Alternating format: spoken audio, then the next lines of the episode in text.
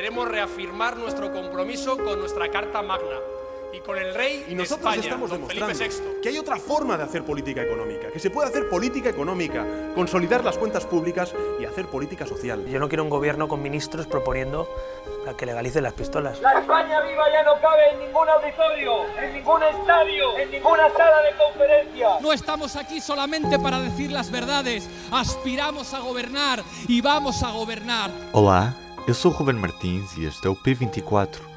Antes de tudo, umas eleições.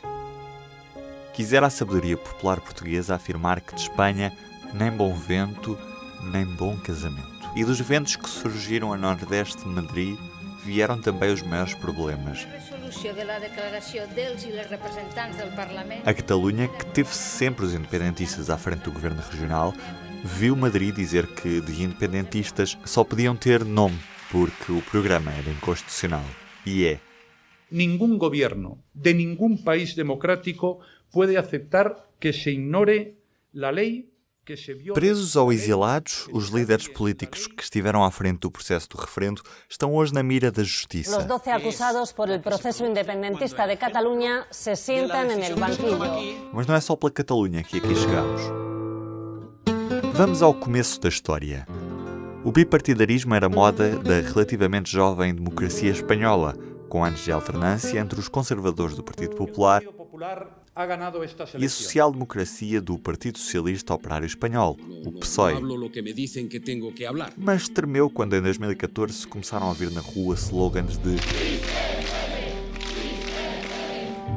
Era o Podemos, que tinha nascido e que em meses se tornou líder das sondagens. Foi sol de pouca dura, mas o partido anticapitalista de Pablo Iglesias, que podemos comparar com o português Bloco de Esquerda, não perdeu relevância eleitoral.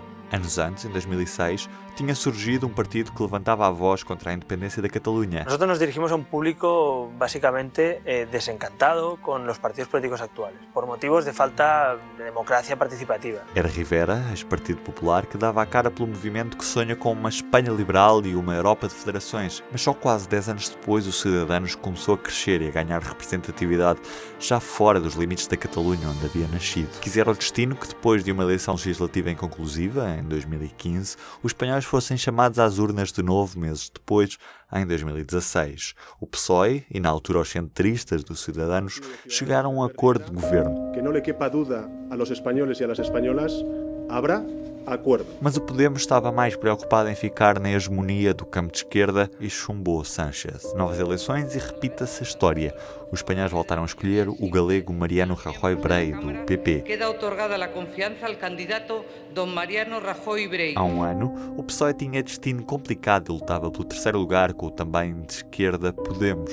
Longe estava o PP e os Cidadanos. Mas Grutel, a tradução em alemão do apelido do empresário Francisco Correa, tramou as voltas a Rajoy, uma gigantesca rede de corrupção que subornou responsáveis políticos do PP durante anos, levou a que pela primeira vez um chefe de governo caísse por uma moção de censura em Espanha. Se considera investido de la confianza de la Cámara a los efectos previstos en el artículo 99 de la Constitución. Don Pedro Sánchez Pérez Castejón. Sánchez, que estava perdido no meio dos maus números, aproveitou o facto de ainda ter o segundo maior grupo parlamentar e reuniu um raro consenso. Podemos e independentistas da Catalunha e do País Basco deram as mãos a Sánchez, com Rajoy só populares e cidadãos. O governo caiu e foi a vez de Sánchez, com medidas populares, chegar à liderança das sondagens. Aprobará la subida del salario mínimo a 900 euros al mes a partir del año 2019.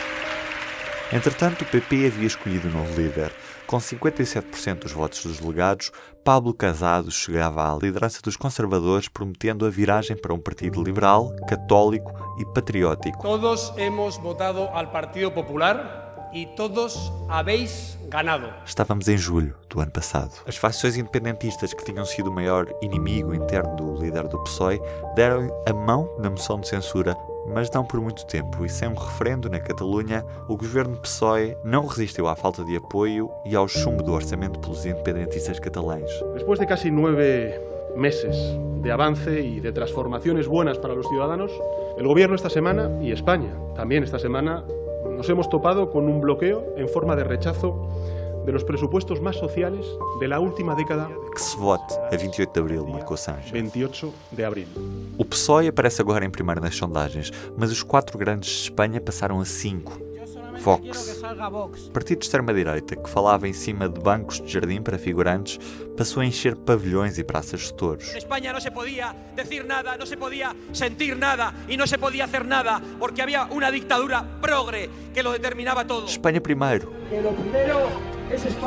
Parece expressão de manual, mas assentou que nem uma luva no discurso a quem acusou Cidadanos e PP de serem cobardes. La derechita cobarde la veleta naranja seguirán actuando como conejos asustados ou como boxeadores sonados. Contra os imigrantes, a ideologia de género, as autonomias regionais. Contra o que tiver de ser, Santiago Abascal lidera o Vox depois de ter sido deputado pelo PP. Não hemos venido a ganar en España. Hemos venido para que España gane con nosotros. A extrema-direita, que escapava aos povos da Ibéria como o diabo foge da cruz, entrou em dezembro pela porta grande da maior comunidade autónoma de Espanha, a Andaluzia. Com ironia, os liberais cidadanos uniram-se aos antípodas do liberalismo dos costumes, o Vox, e juntamente com o PP meteram um fim, em Sevilha, às décadas de domínio socialista. El cambio ha ganado las elecciones en Andalucía. Hay un retroceso real de la izquierda en Andalucía, pero lo más grave es que hay, ha entrado en este nuevo ciclo político electoral en España la extrema derecha y ya ha entrado en primer lugar en el Parlamento de Andalucía. Ese fenómeno que se estaba produciendo en el resto de Europa y en el mundo, digo que entra en, en España y entra el Parlamento de Andalucía. Excluídos dos debates da televisão por terem tido 0,2% nas últimas legislativas, Abascal virou-se para as praças de touros que enche com comícios populistas e espera que a mensagem passe para quem está farto do sistema. As últimas sondagens dão à extrema-direita um possível terceiro lugar, que está a ser discutido com Cidadanos e Podemos. PP em segundo, estável nos 20%, e PSOE à porta dos 30%. É primeiro. Este domingo, os espanhóis votam e ninguém deve conseguir a maioria absoluta. Depois começam as negociações e, como sempre, o público vai estar cá para contar tudo. Do P24 é tudo por hoje. Um bom fim de semana.